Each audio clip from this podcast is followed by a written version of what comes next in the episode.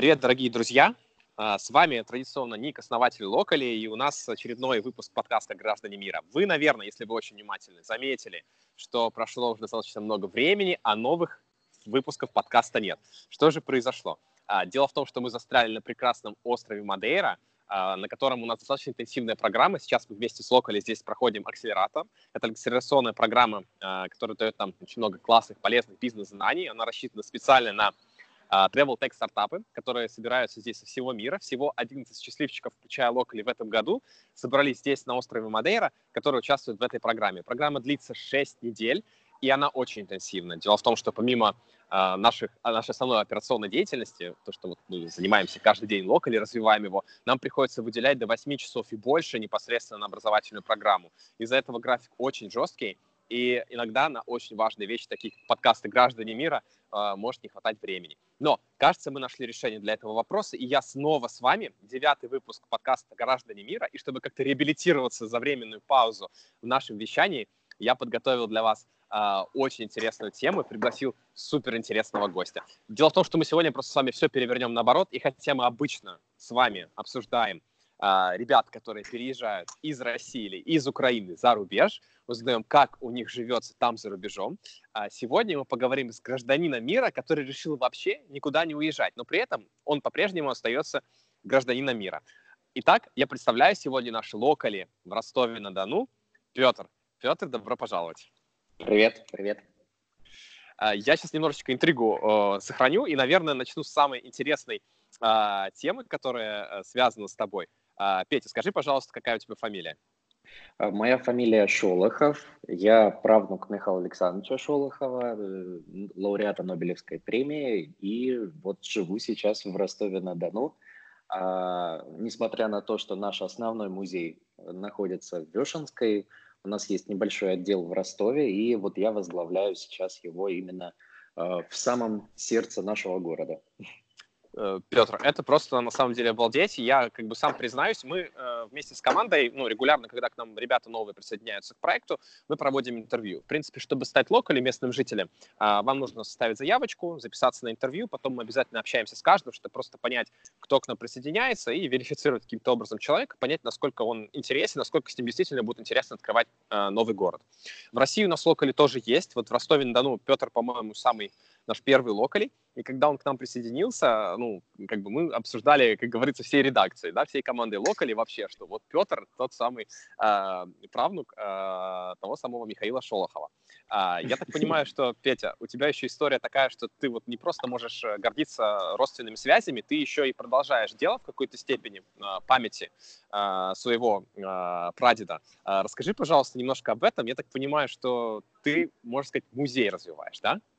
Ну да, я обычно на этот счет, я уже многим и журналистам отшучивался так, э, и вот сейчас отшучусь, повторюсь, потому что э, на самом деле иногда я сам про себя шучу, да и про, про меня так шутят, что я не родился, а меня призвали в музей работать, вот, потому что э, я, в общем-то, ну, с самого детства находился в музее, как бы в жизни музея, да, я понимал, я наблюдал, как э, происходят различные процессы, вот, и наш музей, в принципе, нам, мне очень повезло в данном плане, потому что это не просто вот какой-то такой региональный музей э, российский, который, знаешь, находится где-то на отшибе, и очень сложно его э, развивать.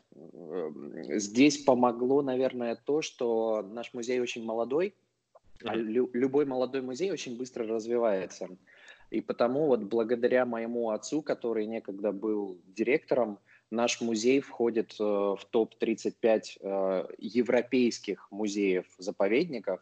И, на мой взгляд, это действительно такой очень хороший показатель, по которому мы э, можем оценивать у нас ситуацию в регионах. То есть действительно те музеи, которые не остаются в каких-то за, замкнутых рамках да, своих. То есть вот есть, грубо говоря, Шолохов, казачество и Ростов-на-Дону. Да? Но мы так не смотрим, мы а, делаем регулярно выставки за рубежом, и э, вот, этот, вот эти все процессы я имел возможность наблюдать. Ну а потом я, когда, а, честно скажу, честно признаюсь, у меня судьба просто так вот распорядилась, что я оказался в Санкт-Петербурге, И там я поработал в Исаакиевском рабо- э, соборе сначала, потом после этого пере- перешел работать в Эрмитаж. И после того, как я поднабрался, скажем так, опыта работы в крупнейших музеях России, я решил, что мне все-таки нужно вернуться и э, продолжать заниматься вот именно как-то своим музеем, да, продолжать, что ли, сохранять память о прадеде о моем и пытаться как-то еще выше планки ставить. Э, Петр, я так понимаю, что в топ-30 вы недавно вошли, да? А, нет, на самом деле это была уже э, такая довольно долгая история. Мы изначально вот это международное сотрудничество наше прямо так активно начали развивать с 2005 года. Это был юбилей Михаила Александровича Шолохова, ему было 100 лет. У нас, то есть, естественно, такой ажиотаж, что Путин в Вешенскую приехал, то есть это такая вот стандартная история. Но кроме этого мы решили, что нам нужно все-таки э, сохранять вот, это, вот эти начинания Михаила Александровича, потому что он как писатель и как общественный деятель, он на самом деле объездил полсвета.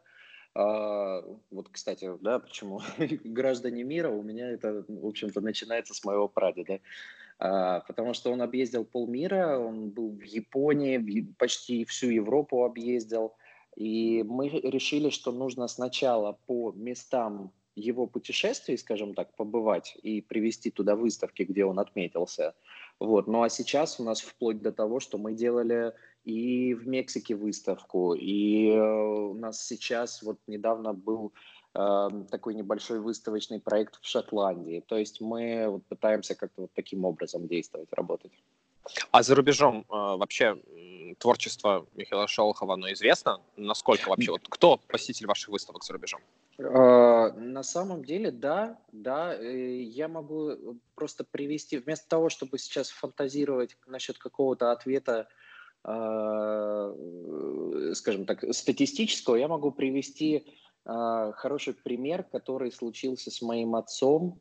Такая очень интересная, забавная история, когда они поехали в Мексику как раз-таки, и там, кроме того, что была наша выставка, там еще совместилось это а, вот с этим ИКОМ есть такая международная организация, Международный комитет музеев. Вот, и там это все проходило в Мексике. А, туда поехали, диктую список. Это был э, мой отец Александр Михайлович Шолохов, Владимир Ильич Толстой, который, собственно, про-про правнук, по-моему, он, э, Льва Николаевича Толстого, а, кроме этого был Михаил Юрьевич Лермонтов, абсолютный тезка и прочее, и прочее. Вот. И когда они приехали, получилось так, что туристическая компания просчиталась и не учитывала часовые пояса при бронировании. Ну, давно дело было, в общем-то, было, видимо, сложно как-то забронировать. И они поехали просто вот рядом в какую-то самую обычную гостиницу, чтобы заселиться, просто переночевать э, там, несколько часов, чтобы просто полежать.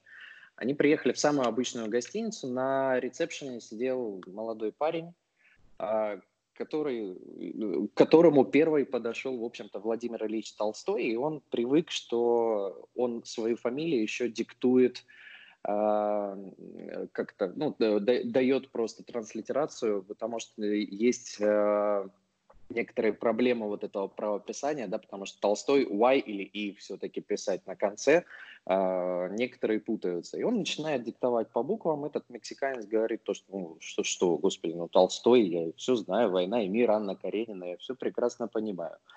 Вот, э, на что так Владимир Ильич Толстой очень бодро так отреагировал, а, и, естественно, подзывает моего отца, чтобы дальше так, ну, ну-ка давай посмотрим.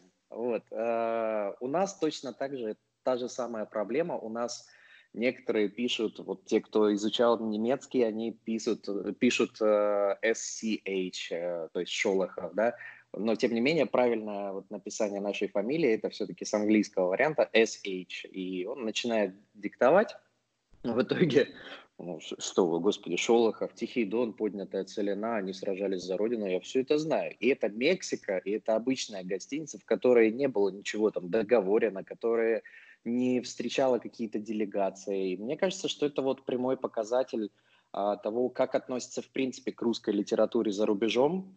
А, я не говорю, что это прямо какой-то такой случай, что все вокруг, значит, там читают Шолохова, но сейчас Тихий Дон, насколько мне известно, на 118 языков мира переведен. То есть, ну, это вот действительно показатель, и я думаю, что люди читают. С ума сойти. Ну, на самом деле, это, это, это очень впечатляет. То есть Мексика — это вообще другой конец света. Я бы, наверное, не удивился, если бы ты рассказал о такой ситуации, если бы она произошла где-то в Европе, ну, все-таки близко как-никак. Но Мексика, mm-hmm. да, это, это прям показатель. А, Петр, я так понимаю, что, значит, э, наследники э, великих э, российских литераторов все-таки до сих пор находятся в связи друг с другом, вы вместе сотрудничаете, общаетесь, да, или как это вообще происходит? Да, ну, на самом деле это довольно популярная история, когда, скажем так, потомки каких-либо людей, да, не, только писателей это касается, это в принципе касается и театральных деятелей, художников – а, и так далее, и так далее, работает в музеях, в общем-то, непосредственно имени этих людей. А, и ну, так случилось, что вот как раз это сейчас немножко ситуация поменялась, и пытаются вот таких людей поближе к правительству держать. То есть у нас сейчас Владимир Ильич Толстой, это там, товарищ статский советник президента по культуре, а вот, э, мой отец сейчас находится в Госдуме, и поэтому вот есть вот этот момент, что их попытались подтянуть поближе, чтобы как-то, может быть, развивать культуру в дальнейшем. Вот. Если мы говорим вот о именно знакомстве, то чаще всего помогает, у нас есть вот такие и международные, и российские организации а а, Союз музеев России, вот этот ИКОМ, который Международный комитет музеев. То есть они действительно помогают познакомиться, но когда а, встречаются, ну, так сошлось, что они действительно и подружились, и, в общем-то, до сих пор это одна из таких, а, насколько мне известно, Владимир Ильич Толстой – это один из лучших друзей моего отца, и поэтому они очень тесно общаются, и это действительно такой тоже приятный момент. Вот, то есть, Слушай, интересно, раз... Да. Uh, интересно, раз ты уже затронул тему государственности и влияния на uh, политику государства вообще на самом uh, высшем уровне. У тебя отец в Госдуме, он тоже исполняет роль советника или эксперта в плане культуры, да? Или он депутатом? Э, нет, нет, он депутатом, но он вхож в совет по культуре э, при президенте. То есть это, это есть, безусловно. Я думаю, вот я не знаю, насколько ты э, можешь нам рассказать подробнее об этой сфере и теме. Э, вот просто я скажу, скажу о себе, да, я человек молодой, э, я мало понимаю, что вообще происходит э, в Госдуме и вообще на уровне президента в плане культуры сейчас. И я, ну, как правило, слышу только что-то негативное, да, ну, какая-то плохая новость появилась, поддержали какой-то плохой фильм или еще чего-то. Ну, в общем, это максимум, что я получаю, ту информацию, которую я получаю. Как на самом деле все обстоит? У тебя, ты можешь поделиться э, чем-то? Ну, во-первых, мне, наверное, хочется сказать, что не всегда значит, что если человек, скажем э, так, э, немножко переиначу как-то вот в такой вариант, что если человек вхож в какую-то тусовку, да, грубо говоря, то это не значит, что он способен влиять на там, ход событий как-то по-особенному. Охотно вот, верю. И, да, и дело в том, что ну, вот сейчас есть вот такая политика, которая, ну, видимо, есть вещи поважнее.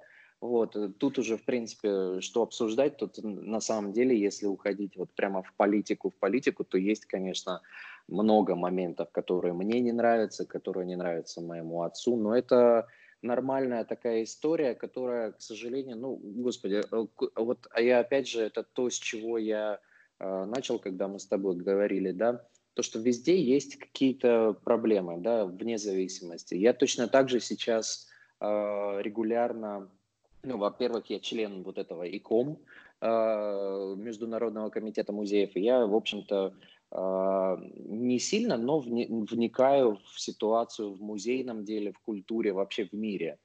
А, я могу сказать, что в принципе у нас какая-то такая всемирная проблема, потому что, э, как кто-то сказал, я не, не помню, проблема современного искусства в том, что а, художник не знает, э, что такое плохо, а э, зритель не знает, что такое хорошо.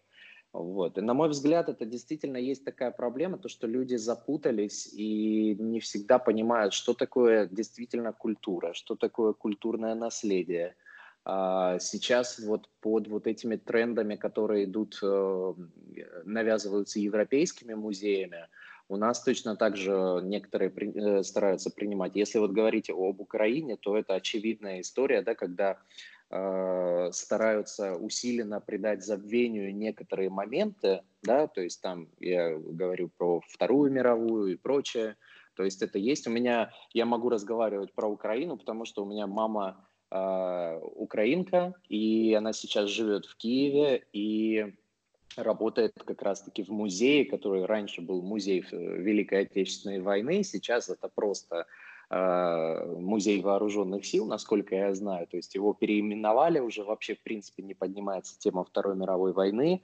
и это тот же самый тренд, который навязывается, вот, например, там музей Виктории Альберта не так давно отказался от 50% своей коллекции в пользу а, стран, которые раньше были колонизированы, то есть возвращают какие-то предметы искусства во свояси, возвращают их домой. С одной стороны, это безусловно правильно, а с другой стороны, это целый этап э, мировой истории просто выкидывается. Ну, как бы нельзя же отрицать, что вот был этот колонизаторский период, э, и просто вернуть все экспонаты туда и сказать, что вот, знаете, а, э, ничего мы не колонизировали, и мы дико извиняемся, вот, но это тоже как-то получается не, не, немножко неправильно, потому что, безусловно, Ты главное... Знаешь, да. Очень-очень знакомая проблема на самом деле. Э, вот для меня лично, я сейчас живу в Нидерландах, большую часть своего времени провожу там, страна-колонизатор, да, в прошлом Великая империя с большим количеством колоний, а, и я прям вижу своими глазами, насколько вот а, сейчас принято отказываться от этого прошлого, забывать о нем, замалчивать э, и ни в коем случае не вспоминать о том, что было раньше. Да, да, э, это есть э, очень хорошая книга, вот я сейчас сразу рекомендую, если будет возможность и тебе, и нашим читателям почитать. Э, называется она э, «Одержимость историей, э, забвение истории и». То есть э, это есть такая книга немецкой женщины-философа, которая очень толково разбирает вот некоторые вот эти моменты, и в частности роль музеев, галерей, библиотек э, вот именно в этих процессах. А, потому что то, что мы сейчас видим на уровне на мировом, да, а, нам усиленно пытаются доказать, что из песни слова можно выкинуть. Но это не так. Нельзя просто взять, там, отказаться от коллекции и сказать, что не было этого периода а, у Великобритании. Нельзя точно так же в США, как сейчас это модно делать, они э, вот эти музеи, которые у, у них национальные, да, у них есть там целые э, полотна, картины, произведения искусства, посвященные колонизаторской теме о том, как колонизировали Америку. Вот, но опять же точно так же нельзя просто взять и сказать, что вот вот такого не было, было по-другому, и, ну, во-первых, всему нужно научное основание вот на это, ну, а прежде всего то, что ты забудешь, скажем так, об этом а, явлении, это не значит, что тот человек, которого ты обидел, что он это забудет, вот, прежде всего. А, то есть какая-то идет тенденция к всеобщему прощению, но мне кажется, что это как-то немножко неправильно в этом, в этом контексте. Понимаю, отлично понимаю, о чем ты говоришь. А, Петр, еще немножко возвращаясь к вот этой части карьеры а, твоего отца, э, скажи, mm-hmm. пожалуйста, вот ты наверняка знаешь, как вообще устроено а, все во власти mm-hmm. России, именно вот, вот советник. Что такое советник? Что такое, вот, вот как реально вот твой отец может повлиять на ситуацию в стране? Нет, но мой, мой, мой отец не советник, он вхож в совет по культуре. То есть советник ага. у нас президента это именно Толстой. Uh-huh, вот. uh-huh. Если говорить о совете, то это, конечно, такой орган, который, ну, прежде всего, на мой взгляд, я не, не сильно вникал в эту работу, и я как-то стараюсь себя немножко, знаешь, ограничивать от э, вот этой политической темы, хотя меня уже тут на своем, на местном уровне, на ростовском, меня уже пытались э, притянуть за уши тоже тут в некие процессы. Я стараюсь этого как немножко избегать. Процессы, они, в общем-то, сложные. И, на мой взгляд, в принципе, наши сейчас э, вот эти бюрократические режимы, они сильно усугубляют положение, да, в принципе, не только в нашей стране, это, опять же, везде так.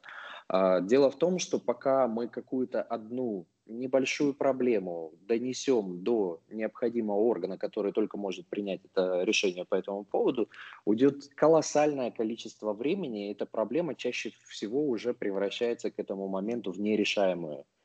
А, если мы говорим а, о реставрации, точно так же, да, у нас в Ростове, например, есть множество памятников архитектуры, которые требуются в срочной реставрации. И это памятники разные, то есть они одни федерального значения, некоторые регионального значения.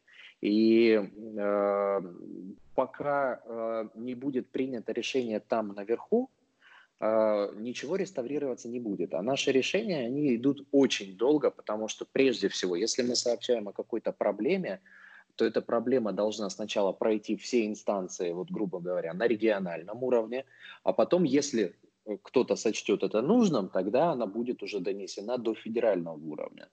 А, э, здесь, наверное, к вопросу возвращаясь, вот точно так же у нас э, говорят, что вот гражданская война, да, у нас а, для нас это вообще болезненная тема, как красные и белые на Дону, это было и Вешенское восстание, которое описывается как раз-таки в Тихом Дону.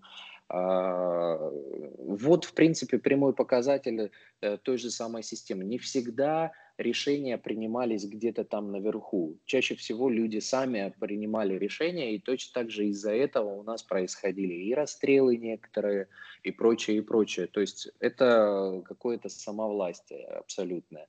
И точно так же у нас вот эта история в регионе, она наблюдается, и вот здесь, если говорить о Совете все-таки, возвращаясь, да, то это какой-то высший орган, который, в принципе, принимает и стратегию развития э, культуры, в принципе, по всей стране. Вот, и естественно, что это э, они, прежде всего, они не, не просто принимают, а они рассматривают, вносят некоторые предложения, вот, и потом уже решение остается чаще всего, насколько мне известно, за президентом. Понимаю. Ты рассказываешь про тоже бюрократию как одну из самых главных проблем, и я тут тебя отлично понимаю. Ты, я, у меня было корпоративное прошлое, работал в компании IKEA, вот только недавно uh-huh. оттуда ушел, и даже в такой достаточно прогрессивной, как люди со стороны да, считают, uh-huh. корпорации как IKEA, а, часть бюрократии колоссальная, и что-то mm-hmm. изменить, да, даже самую простую вещь к лучшему, а, даже если за этим стоит, там, не знаю, колоссальные а, улучшения там и в плане и в плане качества продукции, э, и в плане качества обслуживания посетителей и так далее, по остальным KPI, это всегда очень сложно. В государстве, конечно, мне кажется, еще просто в десятки, в сотни раз э, сложнее э, сделать, э, провести какое-то решение через бюрократию. Да, так что тот да. человек, кто придумает прозрачные процессы э, и сможет эту бюрократию уменьшить для государства, конечно, это будет прямо э, герой нации.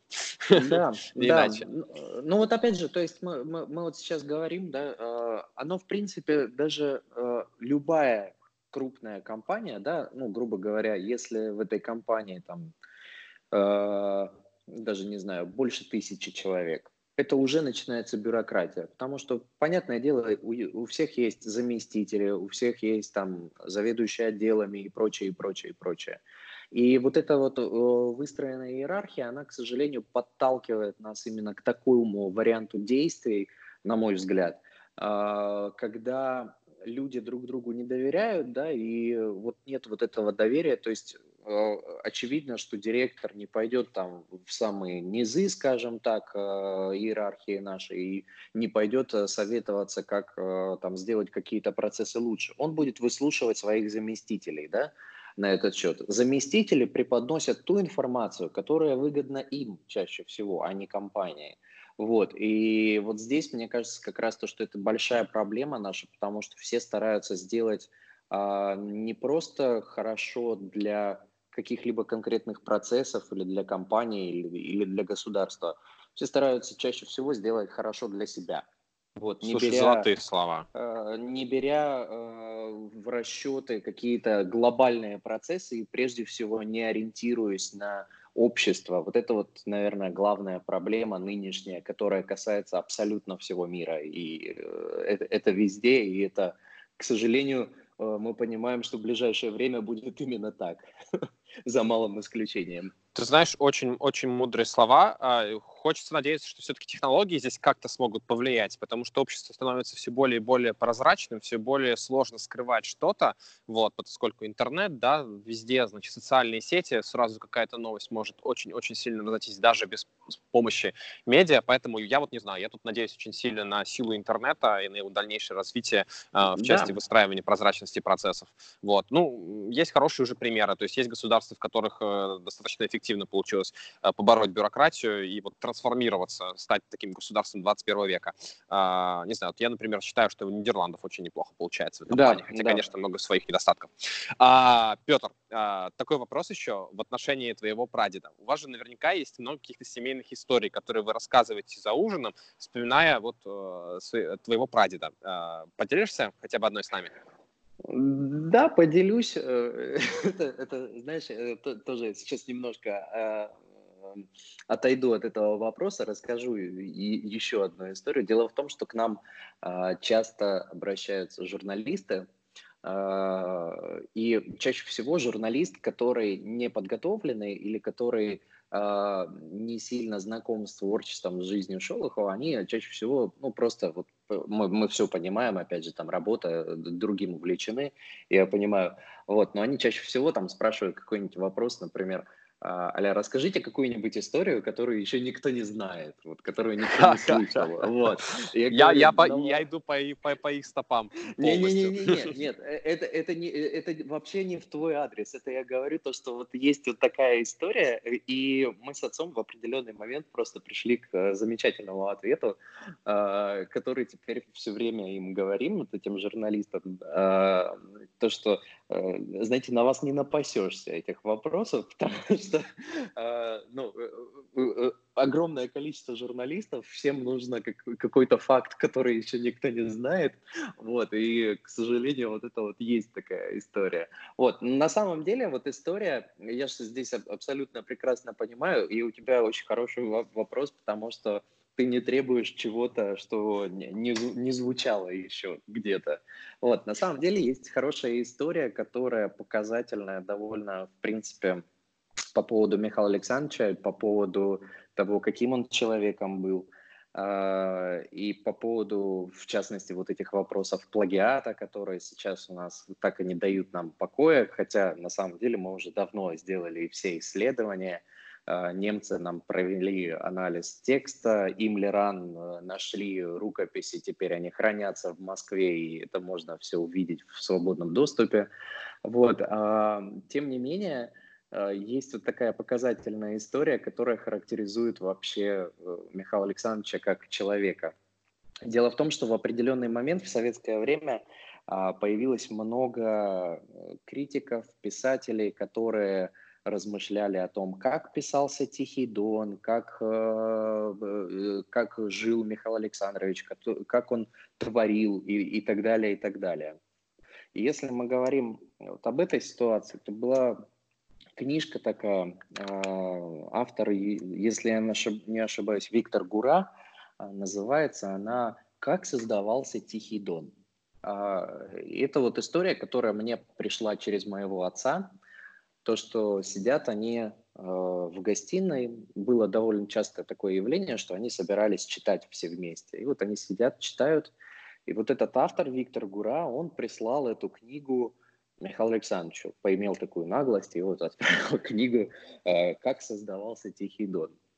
Михаил Александрович очень долго э, читал, вдумчиво, вкрадчиво, с серьезным лицом, Потом поворачивается к своей жене, к Маре Петровне, к моей прабабке, и он ее все время называл Манечка. И вот он поворачивается, Манечка, а ты знаешь, как создавался Тихий Дон? Она такая подумала, подумала, нет, не знаю. А Михаил Александрович э, отвечает, вот и я не знаю а Витька вон знает. Есть, есть вот такие моменты, которые, на самом деле, Михаил Александрович, конечно, очень простой человек э, с юмором. А вот здесь, наверное, единственное, вот о чем я жалею вот в нынешнем понимании э, взаимопонимании людей, да, человек, который, э, скажем так, пожертвовал жизнью в городе и вернулся в станицу Вешенскую, жить в родных краях, охотиться, рыбачить, э, жить в гармонии э, с собой и с природой. В итоге этот человек, которого оклеветали, это человек, которого до сих пор пытаются поносить какими-то недобрыми словами, распускать самые какие-то глупые слухи, Э, один из моих, моих любимых таких слухов, я, э, такой был период, когда я их коллекционировал еще, эти слухи. Слух в том э, заключался, что в станице Вешенской, в которой было ну, очень маленькое население, как ты понимаешь, э, Михаил Александрович Шолохов имел свой велопрокат, оказывается. Вот. Ого! А, а точно так же вот по поводу там всех этих плагиатов, э, у меня одна знакомая училась одно время на филфаке в МГУ, и там им преподавали вот как раз творчество Шолохова. В итоге им сказали, что не было, оказывается, никакого Михаила Александровича Шолохова, был распиаренный круг писателей. Ну, есть вот такое вот мнение. Распиаренный круг писателей в лице Серафимовича, Крюкова и прочих, прочих, прочих. В итоге мне эта подруга пишет, Петька, прикинь, оказывается, не было у тебя никакого прадеда. Он мне тут рассказывает, что его, не было, были вот, вот такие. Ну, в общем, э, самые Такая вот история. слухи бывают, да. А Михаил Александрович, тем не менее, это очень простой, душевный человек, мне кажется, который, в принципе, любил свою страну. Опять же, он, несмотря ни на какие проблемы, это вот мы сейчас смотрим, да, а вот нам вот эти вот процессы какие-то не нравятся. Если посмотреть на жизнь Михаила Александровича Шолохова, это человек, который, а, будучи малолетним пацаном, а, пережил э, революцию и гражданскую войну, а, после этого э, голодоморы, все репрессии и так далее, вплоть до покушения на Михаила Александровича, это тоже было. Э, Вторую мировую прошел, будучи Э, э, писателем, объездив все фронта э, и в том числе получил контузию при аварии самолета. Вот. То есть вот человек, который, казалось бы, прошел все невзгоды вообще с этой страной, но тем не менее он не обозлился, он продолжал ее любить. И, на мой взгляд, это вот как раз хороший пример, и я стараюсь сейчас вот как раз вот в этом своем мировоззрении, да, то, что я вернулся к себе домой. Я здесь стараюсь э, какие-то процессы э, улучшать, делать лучше. Вот я руководствуюсь прежде всего жизнью Михаила Александровича, конечно. Очень круто сказано, Петр. Э, на самом деле, вот по себе могу сказать, э, я думаю, что многие, возможно, и себя в этом тоже узнают. А, наш образовательный процесс в школах был построен так, что вот мы просто проглатывали книгу за книгой. Мы слышали имена классиков, мы слышали имя, э, имя тоже Михаила Шолохова, равно как и Александра Пушкина и так далее, и очень-очень многих других литераторов. И это для нас было что-то, ну, знаешь, э, такое не настоящее. То есть, ну вот есть книга, да, вот есть сюжет, но ты не чувствуешь причастности, а, ты не чувствуешь человека за этим, ты не чувствуешь чего-то большего, великого. И вот э, слушая тебя сейчас внимательно, во-первых, это очень воодушевляюще, то, что ты рассказываешь. Во-вторых, э, вот во мне все это оживает, во мне оживает огромный интерес, мне хочется эту книгу внимательно перечитать, мне хочется э, исследовать больше творчества этого человека, э, вот, и потому что во всем этом я вижу гораздо уже больше, чем, конечно, то, что ты видишь, проходя просто это в курсе школьной литературы. Я, вот еще один такой показательный пример, это вот именно к этому разговору и именно применительно к творчеству Михаила Александровича, я вот могу просто сказать, это очень показательная ситуация. Дело в том, что я сам читал «Тихий дон» один раз, будучи в школе. Э, и я не, не вижу ничего в этом постыдного. Я считаю, что когда мне нужно будет, я перечту. Я знаю содержание, я знаю все, но я понимаю, что сейчас я э, в своем уровне развития, скажем так, я восприму книгу не совсем правильно, как, э, наверное, ожидалось бы моим прадедам. А, дело в том, что, опять же, была такая показательная ситуация. Мой дедушка а, приезжал в Вешенскую, э, и тогда вышло новое издание там, «Тихого дона», новое на тот момент. Он а, такое большое, двухтомное, красивое издание, то есть э, большие книги. И оно лежало просто на углу стола в рабочем кабинете у Михаила Александровича. Михаил Александрович сидит сам за столом, разбирает почту. Мой дед э, подходит, молча берет книгу, открывает, при э, живом отце, вот он стоит, э, сидит рядом, э, начинает читать Тихий Дон. Э, на что мой прадед отвечает, положь обратно. Мой дедушка, ну почему? Ну я же до сих пор не читал, мне как-то хочется, почему вот весь мир обсуждает тебя, мне хочется прочесть, понять как-то это все. Рано тебе еще. Э, на тот момент моему дедушке было 25 лет. То есть он был на год младше, чем я сейчас.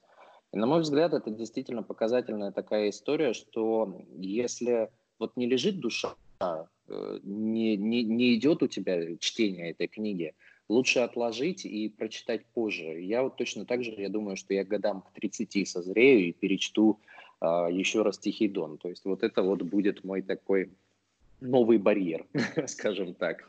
Поэтому то, что сейчас, э, если э, мне говорят там мои знакомые, то, что а я вот э, там не, не читал Тихий Дон, я говорю и правильно, и не торопитесь еще. Вот, потому что, ну, все-таки мне кажется, что это для людей, вот знаешь, которые, ну, хотя бы за 30, чтобы попытаться понять. Плюс ко всему прочему, эта книга, она же трудная, то есть там Э, казачий говор вот этот наш используется. Там русскому человеку сложно читать. Э, то есть, а если мы говорим о зарубежных переводах, то там, в принципе, невозможно перевести все вот в таком варианте, да, потому что этот казачий язык – это довольно сложная такая история. Но если ты соберешься перечитывать, э, скажи мне заранее, я тебе перешлю Э, как-нибудь попытаюсь. У нас есть словарь языка э, Михаила Шолохова, вот, и, и в том числе вот этого казачьего гутера, который у нас используется в Тихом Дону. И я тебе такую большую подсказку такую дам о том, как считать Тихий Дон. Я, я буду очень признателен обязательно. И а, тоже в продолжение твоих слов скажу, что вот мне 29 сейчас, и где-то три месяца назад э, я прочитал э, книгу Бориса Пастернака э, «Доктор Живаго». Да, да. Вот. И это взрыв мозга, если честно, для меня был сейчас по сравнению с тем, когда я читал эту книгу в школьные годы. А, потому что, я не знаю, столько вообще для себя ответов на вопросы нашел. Я вообще понял, вот почему российское общество, почему Россия там, где она сейчас есть. Равно как и Украина и другие постсоветские страны. То есть я вот нашел для себя просто в этой книге ответ на все вопросы, почему мы здесь, что было раньше и как мы сюда пришли. Эм, когда я был маленьким, я вообще это ничего просто не заметил. А mm-hmm. сейчас сквозь историю главных героев просто, ну, не знаю, мне это немножко сдвинуло даже осознание и понимание вообще всего того, что э, окружает меня э, в России. Вот. Я могу сказать, что после этого даже как-то, не знаю, гораздо терпимее стал относиться к каким-то недостаткам общества, потому что я просто понял, откуда все пошло, почему. То есть было mm-hmm. понятное, мне дано а, четкое объяснение, которое вот в 29 я смог э, полностью понять. Наверное, если я перечитаю эту книгу еще в 35, то я, наверное, еще что-нибудь для себя Я думаю, что если ты сейчас начнешь читать «Тихий дон», э, у тебя будет прямо э, перед глазами вставать ситуация, вот эта, которая у нас сейчас происходит там с Украиной, э, которая вот сейчас, в принципе, тоже, это очень хороший, хороший такой показательный эффект. Ну, дело в том, что, в принципе же, история циклична, да, как мы знаем, и многие процессы, они уже были, э, либо были в какой-то немножко другой форме, но, тем не менее, основа, костяк этих событий, да, они чаще всего повторяются. И то, что мы сейчас видим, это я, тоже ситуация. Дело в том, что сейчас есть множество театральных постановок э, э, по Тихому Дону. И в Петербурге есть э, замечательный спектакль, который длится 9 часов, то есть он без перерыва там, а, э, с э, тремя антрактами, вот 9 часов, получается, вот идет спектакль. А, и на одном из показов когда начиналась там гражданская война, вот как раз описание вот этого в Тихом Дону, и там какие-то события, там встал зритель и сказал, да это ж вот мы с Украиной сейчас. Вот. И это вот действительно такой показатель, то, что у нас все циклично, и э, это я просто к тому, что вот по, почему мы в нынешнем положении, да, ну это положение, в общем-то, на мой взгляд, не менялось уже как минимум лет сто. Вот, то есть, начиная там э, с, революции, да, у нас, в принципе, ничего особо так и не поменялось. В принципе, все тот же строй, и мне кажется, что это будет еще продолжаться долгое время.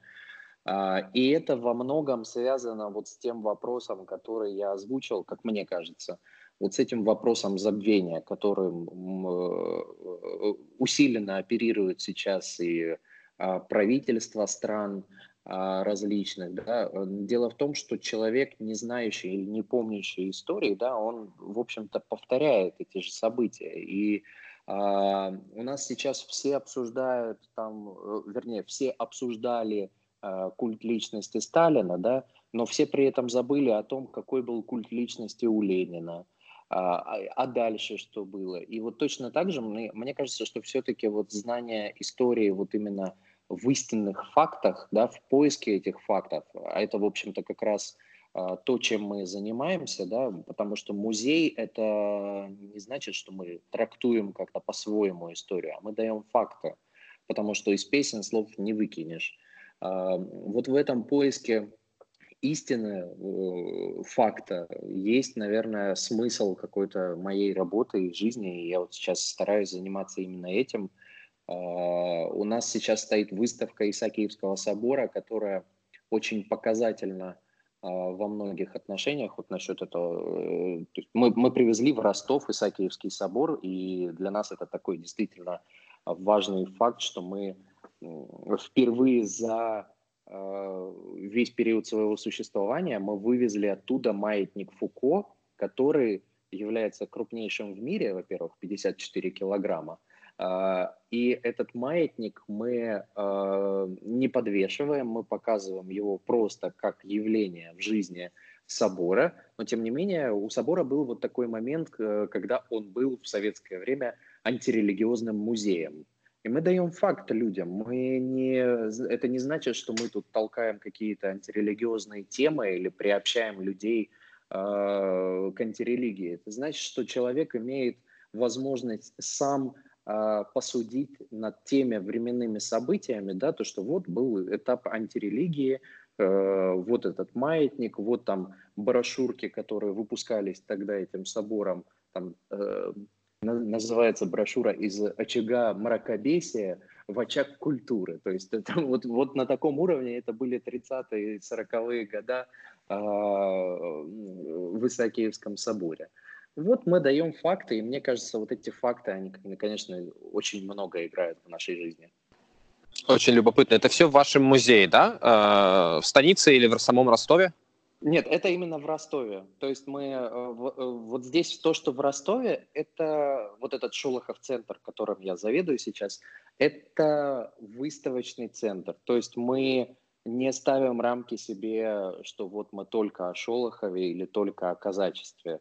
А, Шолохов и казачество – это вот как раз там все в Вешенской, в хуторе Кружилинском, в станице Каргинской. Это вот все там, на севере Ростовской области. Вот, если вдруг потребуется поездка туда, я всегда готов откликнуться.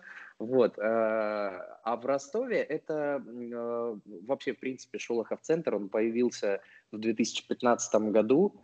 И вообще дело в том, что нашему музею давно был нужен такой выход в большой город. Ну а очевидно, что Ростов-на-Дону это региональный центр, центр Ростовской области, и мне кажется, что это самый лучший был вариант для создания вот такого отдела, который будет и свои выставки делать, то есть мы делаем выставки по Шолохову, по казачеству, но тем не менее мы не отвлекаемся и делаем еще и выставки, вот как привозим Исаакиевский собор, Пять лет назад мы от, открывали Шолохов-центр вообще выставкой Эрмитажа. Мы полностью вывезли всю коллекцию, связанную с казачеством, которая хранится в Эрмитаже. Мы полностью ее вывезли и привезли э, в этот Шолохов-центр.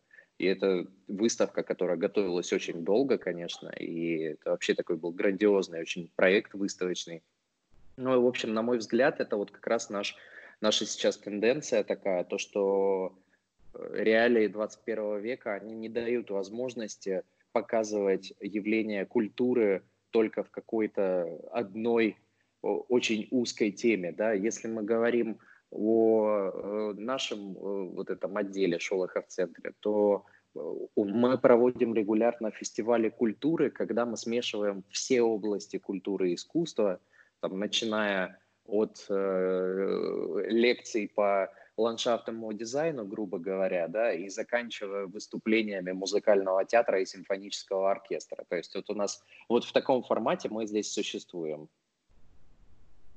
Да, слушай, э, Петр, когда на самом деле я слушаю таких людей, как ты, у тебя сейчас непосредственно, э, то чем ты занимаешься, что ты организуешь, э, вот тебе 26 лет сейчас в таком возрасте, а я на самом деле просто становлюсь супер позитивно настроенным в отношении будущего страны, и мне кажется, вот выход из вот этого советской, из этой советской формации, он уже не за горами, потому что таких людей, как ты, все больше и больше, и самое главное, что вы остаетесь в России и стараетесь страну перевести вот совершенно э, в новый мир, э, перестроить ее заново, сделать ее лучше и приятнее.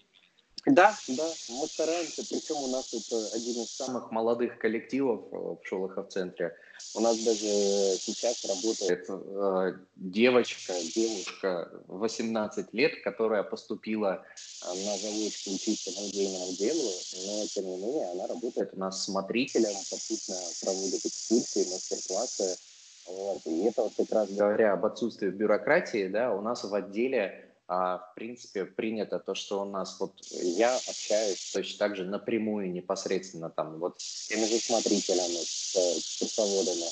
И мне кажется, что это правильная система а, организации, когда у нас а, каждый отвечает за какую-то свою область, да, за какую-то свою тему, но тем не менее все это вот, получается превращается в такую большую семью, и у нас это наша семья очень молодая, но я надеюсь, что мы будем развиваться э, и дальше. Сейчас вот один из первых таких показателей, то что я не так давно, в ноябре месяце прошлого года, а, выступал на Международном культурном форуме в Санкт-Петербурге, и, в общем-то, Шолохов-центр представил наряду с галереями Уфицы. Э, мы сидели вместе с директором галереи Уфицы и рассказывали о том, как сожительствовать городу и э, музею. Ну, в общем-то, это, вот, мне кажется, прямой показатель успеха какого-то определенного. То есть я думаю, что мы сможем каких-то успехов добиться в этом плане. Очень круто, очень круто, Петр. Я думаю, что успех точно вас будет преследовать, и у вас все получится. Э, ну, во всяком случае, я думаю, все будет в вашу пользу. А, Петр, еще один такой, еще одна такая тема для обсуждений. Ты ведь локали. То есть с тобой да. можно забронировать э, через нашу платформу прогулку Ростову. А, расскажи вообще, зачем тебе это нужно? А, я делаю это просто для себя, для души. Ну, я люблю этот город. Я люблю э, нашу область. Я не ограничиваюсь на городе. И точно так же я, в принципе, да, я придерживаюсь полностью вашего формата. Но, тем не менее, если люди захотят там э, взять и устроить себе поездку там по области, посмотреть э, колыбель Донского казачества, там Старочеркасск, Новочеркасск, э, Таганрог, э, я все это, в принципе, могу организовать. Я просто люблю эти места, и, собственно, я для этого сюда и вернулся, чтобы вот эту свою любовь передать другим людям. И я действительно вот благодарен а, вашему проекту, то, что он позволяет как-то а, прежде всего продвигать именно общение с местными, потому что чаще всего общение с гидами, ну, на мой взгляд, вот с профессиональными, да, оно не приводит э, ни к чему хорошему, потому что это люди, которые работают на э, как на конвейере, да, они уже без особой любви это делают. А если общаться с теми людьми, которые перебираются там вот, и а, живут потому, что вот любят эти места, мне кажется, что это самый правильный формат подачи материала. А, недавно был показательный такой вариант, что э, у меня знакомая одна поехала на Кубу, и э, они попали к гиду, который сказал то, что, знаете, вот не заходите в наши магазины, потому что мне стыдно. А, а на Кубе до сих пор там есть некоторые магазины, которые по талонам осуществляют продажи. А, ну, я уже молчу про то, что там и интернет до сих пор по талончикам. Но тем не менее, это как раз-таки, это и есть э, то, э, наверное, вы, э, то ощущение, за которым ед, едут туда люди. Они же не ожидают, когда они едут на Кубу, э, там, они не ожидают увидеть там какой-то э, курорт Турции, хотя вот, пожалуйста, есть рядом Вородера, и можно спокойно туда поехать. Вот. Мне кажется, что это действительно такой хороший вариант, когда можно э, будет посмотреть вот именно достоверно все. И сейчас, э, на мой взгляд, вот просто я это стараюсь сделать именно для того, чтобы как-то свою эту любовь к области, к региону передать, в принципе, вне, э, вне, скажем так, нашей даже страны и вообще, в принципе, на весь мир, чтобы это прозвучало. Слушай, очень круто. А, после таких слов, конечно, хочется просто собраться, сразу же отправиться в Ростов-на-Дону. Я там, кстати, бывал единожды и не слышал, к сожалению, о Шолохов-центре. А, хотя вот меня с Ростовом связывает а, моя жена. У нее все родственники, вся родня, они как раз из Ростова-на-Дону или из его пригородов. Поэтому в следующий раз, когда мы окажемся там снова, то да, обязательно хотелось бы встретиться с тобой. Мы вас ждем. Замечательно. А, слушай, Петр, мне, э, у меня есть идея такая, предложить э, нашим слушателям, которые дослушали подкаст до самого конца, сейчас уже, да, 51 минута, а, вы большие молодцы, значит, вы как бы действительно заинтересованы тем делом, которое делает э, Петр.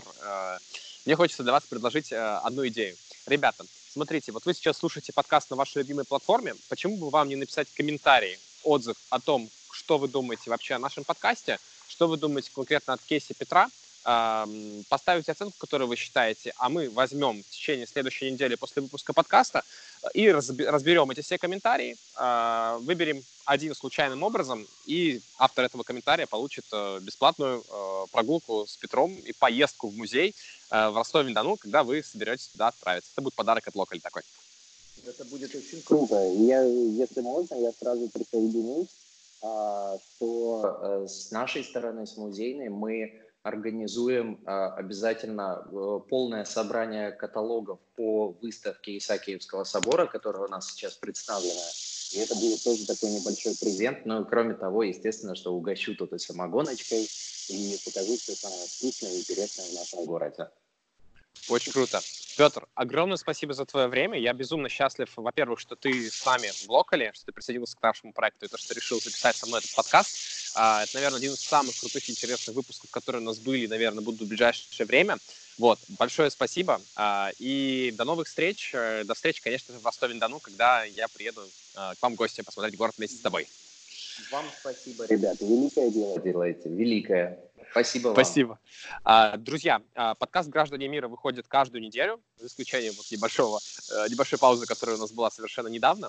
А, подписывайтесь на нас, добавляйте наш подкаст себе в избранное, следите за обновлениями и обязательно заходите на нашу платформу Locally, где вы можете выбрать э, одного из 800 интересных, проверенных местных жителей, которые говорят на русском языке по всему миру, и открывать мир и города, в том числе города вашей собственной страны, вместе с ними. Спасибо большое. С вами был Ник Недельчук, подкаст «Граждане мира». Отличного дня, отличной недели.